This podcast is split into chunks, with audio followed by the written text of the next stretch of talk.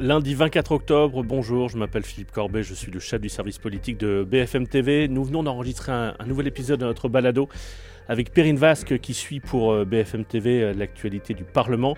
On, fait le bilan avec Perrine euh, du premier chapitre de la discussion budgétaire puisque le gouvernement va devoir affronter dans les prochaines heures deux voire trois motions de censure après avoir déclenché deux 49.3. Voilà, on avait fait un épisode il y a 15 jours avec, avec Perrine Vasque pour euh, évoquer, euh, pour, lancer quelques hypothèses euh, sur cette discussion budgétaire. On fait aujourd'hui un, bilan ensemble. Quelles leçons politiques on peut tirer de, des rapports de force qu'on a vus à l'Assemblée nationale ces deux dernières semaines Et vous allez entendre, c'est intéressant, au-delà des questions de 49.3, émotion de censure, des leçons qui seront importantes à retenir pour, pour comprendre ce qui va se passer dans les prochains mois. Donc voici cet épisode enregistré ce lundi 24 octobre en fin de matinée avec Perrine Basque.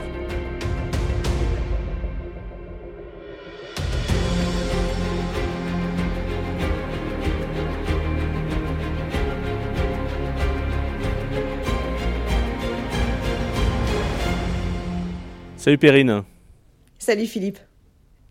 Bon, jour important puisque non pas une, non pas deux, mais probablement trois motions de censure vont être examinées aujourd'hui à l'Assemblée nationale. Deux motions de censure déposées par la NUPES une autre par le RN. Je dis euh, deux voire trois puisque on ne sait pas si la, troisième sera examinée dès ce soir ou, demain. Je dis ça et en même temps euh, d'emblée il faut minimiser ce qui va se passer euh, cet après-midi, c'est-à-dire que aucune surprise en, en, attendre. On sait que les députés Nupes vont voter la motion de censure Nupes, les députés RN vont voter la motion de censure RN, LR n'en votera aucune et évidemment les députés de la majorité non plus. Donc les motions de censure ne seront pas adoptées, mais, mais ça clôt cette première partie, ce premier chapitre de la discussion euh, budgétaire. On avait fait un épisode euh, il y a 15 jours ensemble pour, euh, pour essayer d'imaginer ce qui allait pouvoir se passer. maintenant que ça se referme, quels sont les. Toi qui as suivi les débats jour après jour pour BFM TV, quelles leçons tu en, tires? Qu'est-ce que tu as vu sous tes yeux à l'Assemblée? Écoute, la question qui me vient en fait à, quand cette, effectivement, quand cette séquence est passée, je me suis dit, mais ça va être comme ça tous les ans c'est la première question que je me suis posée. Euh, parce que si pas dissolution, ce sera comme ça tous les ans. Euh, j'ai vu, euh, écoute, c'était très, honnêtement, c'était vraiment très intéressant à suivre.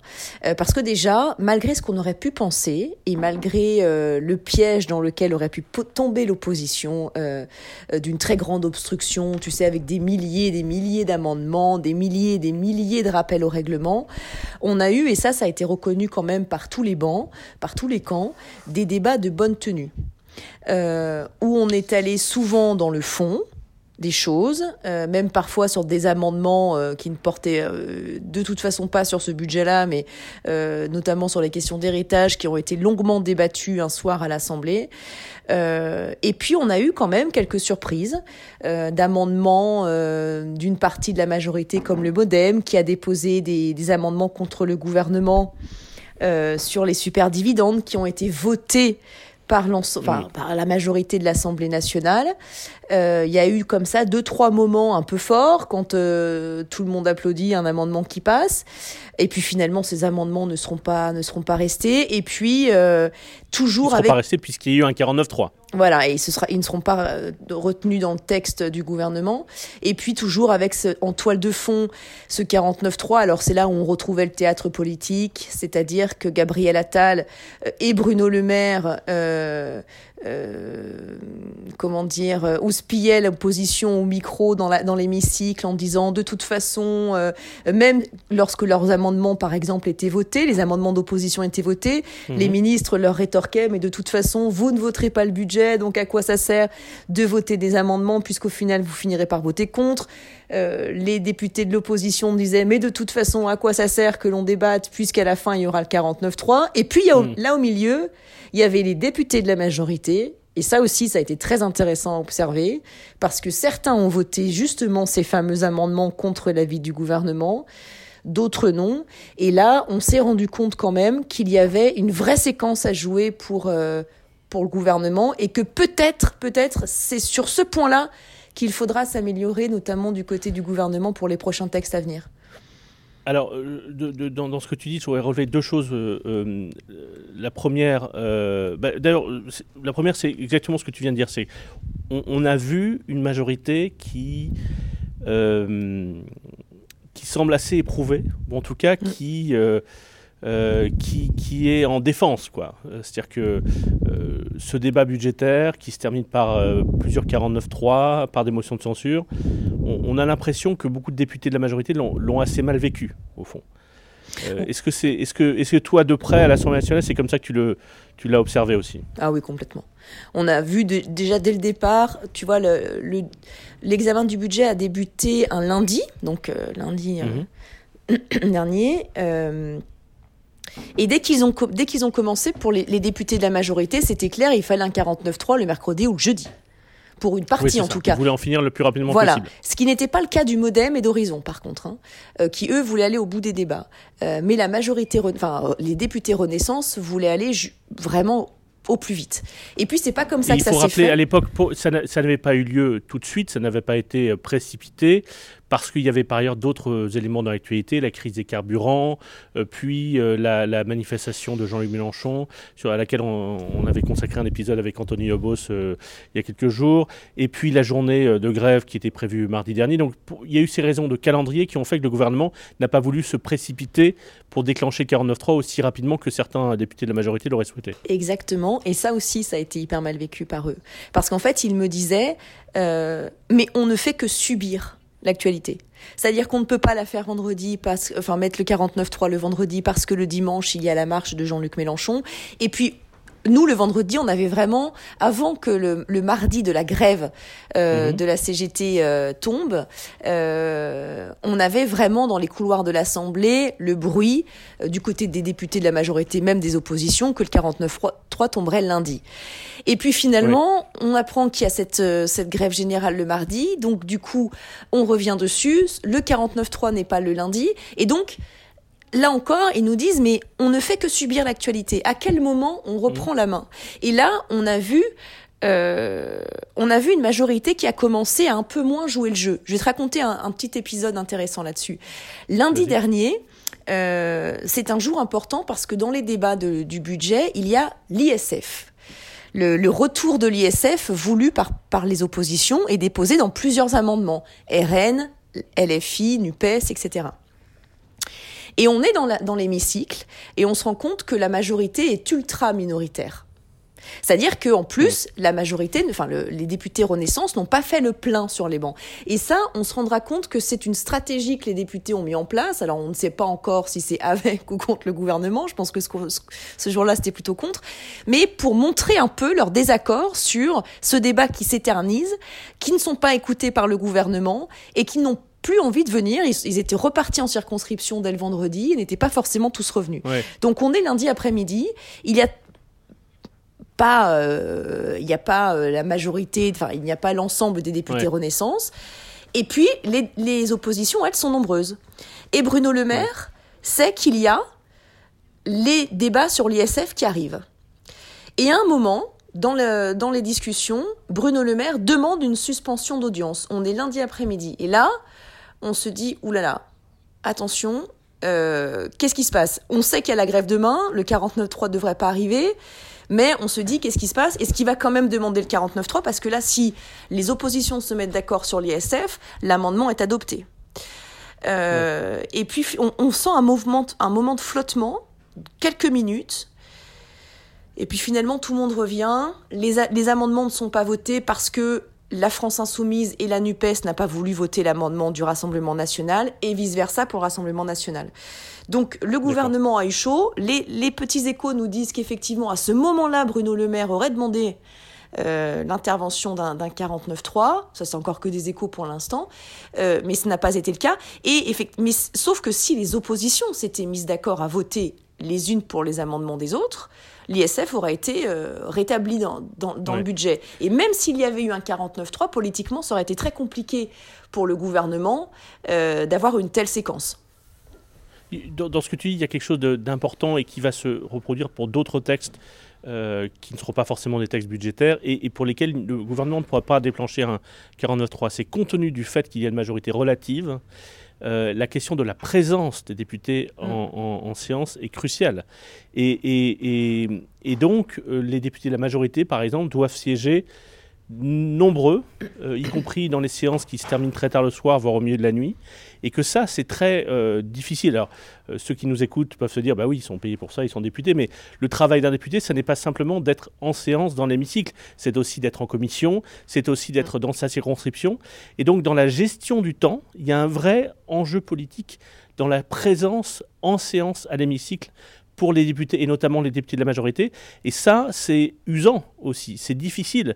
C'est-à-dire que des députés de la majorité, euh, euh, ils vont, et que, comme tu l'évoquais, euh, le lundi parce qu'ils sont encore en circonscription ou le jeudi, vendredi parce qu'ils sont déjà repartis en circonscription, n'ont pas forcément envie de, de... En tout cas, ça n'est pas... C'est un vrai sujet de faire en sorte qu'ils soient présents. Oui. Et, et ça, ça, ça, peut créer dans les mois qui viennent des situations ou de surprise, avec, euh, comme tu le laissais entendre à un moment donné, euh, les oppositions euh, votent ensemble un, amendement et, il peut y avoir des surprises, ou bien justement la nécessité pour le gouvernement ou pour les chefs, du, chefs des groupes de la majorité de, bah, rameuter les troupes. Quoi. Et, et, ça, ça peut être, on peut voir ici ou là, je dirais pas des frondeurs, mais des députés de la majorité qui pourraient être lassés euh, d'être ainsi euh, euh, chargé de faire la présence en, en sciences. Pour l'instant, il n'y a pas eu de catastrophe de ce point de vue-là, mais il peut y avoir sur tel ou tel sujet des mauvaises surprises pour le gouvernement dans les prochains mois.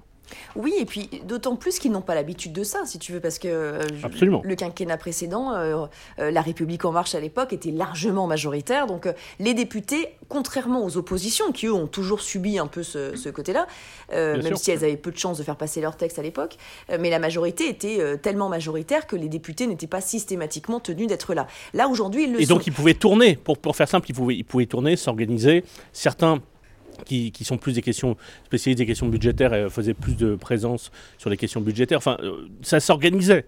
Là, c'est difficile. C'est-à-dire que des députés ont, vraiment euh, ont l'impression de ne faire que de la présence. Quoi. Oui, et puis, euh, tu vois, c'est sur ce que tu disais par rapport au fait que le gouvernement devra mobiliser quand même les troupes pour avoir toujours un nombre suffisant en séance. C'est ça qui a manqué. C'est-à-dire que alors quand j'ai posé la question, des députés de la majorité m'ont dit mais non, ils font plein de cocktails, tous les soirs il y a des cocktails chez les ministres pour euh, ressouder les troupes, mais euh, par exemple, j'ai appris, il y avait euh, un jour un cocktail, bon, il y avait beaucoup de députés de la majorité qui avaient séché parce qu'en fait, on a quand même senti un mouvement d'humeur chez les députés de la majorité. si, si, ce 49-3 exacerbait les oppositions, bon, c'est de bonne guerre, hein, ils savaient qu'ils ne voteraient pas le budget, mais il a, il a aussi exacerbé à l'intérieur même des rangs de la majorité. Et si pour les députés de la majorité, il n'est pas coutumier jusque-là de rester pour faire présence et nombre sur les bancs de l'hémicycle, il n'était pas non plus coutumier pour le gouvernement de devoir systématiquement j'allais dire, cajoler les députés pour faire en sorte euh, que hmm. ce soit un travail d'équipe entre gouvernement et majorité. Et là, ce travail d'équipe, par moment, on ne l'a pas senti, on ne l'a pas vu. On a vu des députés qui s'affranchissaient par moment de l'autorité de leur ministre. On a vu par exemple euh, parfois au début de séance, en début de semaine, Gabriel Attal un peu, euh, je dirais pas dépassé, mais bon, c'est un jeune ministre, premier budget. Agacé. Voilà, et du coup, on voyait Bruno Le Maire revenir très rapidement en séance. Et alors qu'au début du budget, on nous expliquait que seul Gabriel Attal serait systématiquement sur les bancs euh, euh, tous les jours, etc., on a beaucoup vu, beaucoup vu Bruno Le Maire.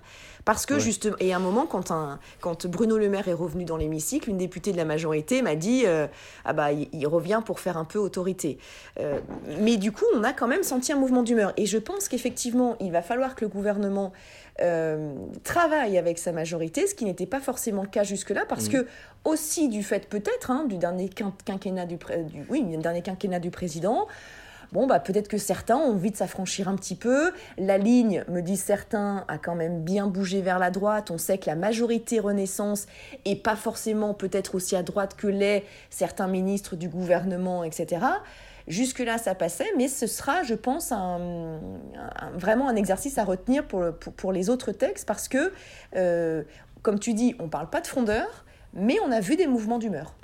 Oui, et, et, pour euh, compléter ce que tu disais à l'instant, comme il y a beaucoup de, de, scrutins euh, lors des législatives qui se sont joués à quelques centaines ou quelques milliers de voix, c'est vrai pour tous les partis, mais, mais c'est notamment vrai pour les députés de la majorité. Il y a un certain nombre de députés de la majorité qui se disent on n'a pas été porté, contrairement à 2017, par une vague Mm. Euh, macroniste. C'est pas pour ça qu'on a été élu. On a été élu de justesse parce qu'on était sur le terrain, parce qu'on défendait euh, euh, notre territoire, parce qu'on en gros, on a mouillé le maillot cette fois-ci pour gagner. Donc, ils, sont moins, ils se sentent moins redevables peut-être qu'ils ne l'étaient d'Emmanuel Macron il y a cinq ans. En tout cas, ce sont des, signaux intéressants, des signaux faibles qu'on a pu percevoir dans cette, cette discussion budgétaire et c'est intéressant de le soulever. L'autre point que tu as évoqué tout à l'heure brièvement et qu'il faut noter, c'est un changement radical de stratégie de la NUPES et plus particulièrement de la mm. France insoumise par rapport aux débats qui euh, ont eu lieu en, juillet sur le pouvoir d'achat, certains avaient décrit euh, le comportement de la France insoumise comme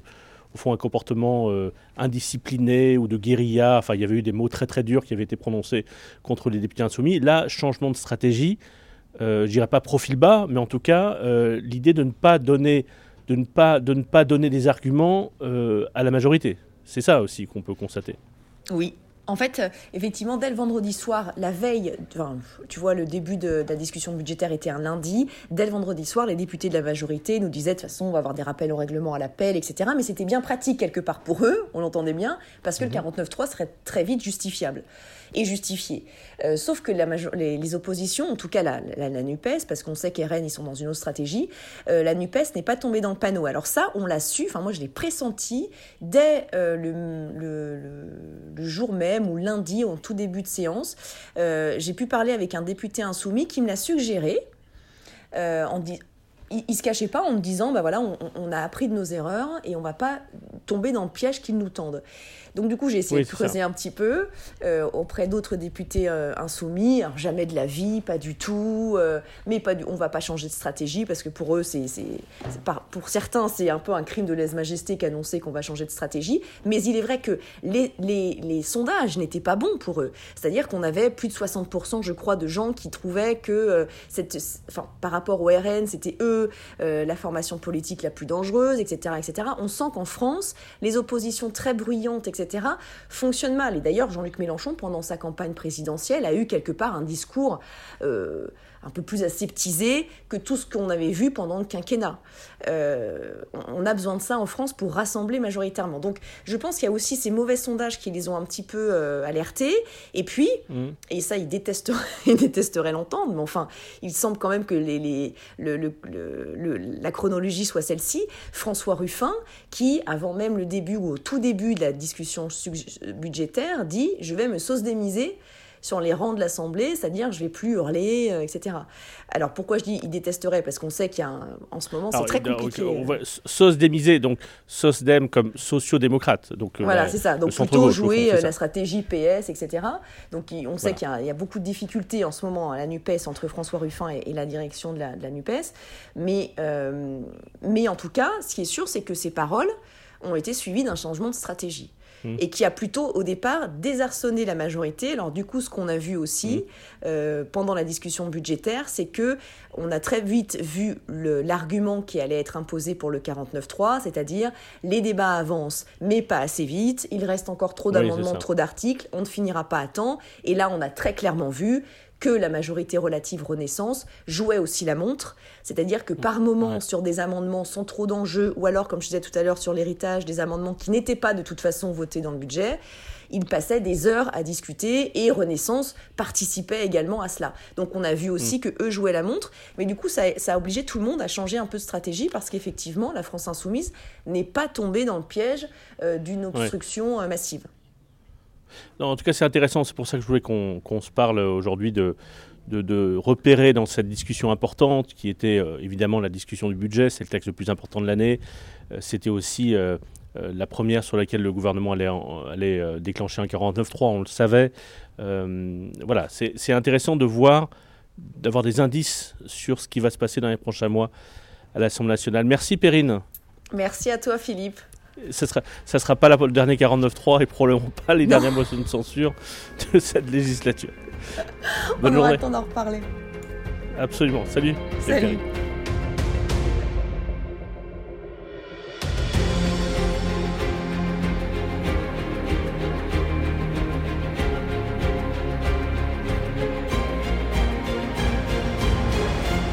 Merci d'avoir suivi cet épisode. Abonnez-vous sur euh, les plateformes de, de téléchargement, sur Apple Podcast, sur Deezer, sur Spotify.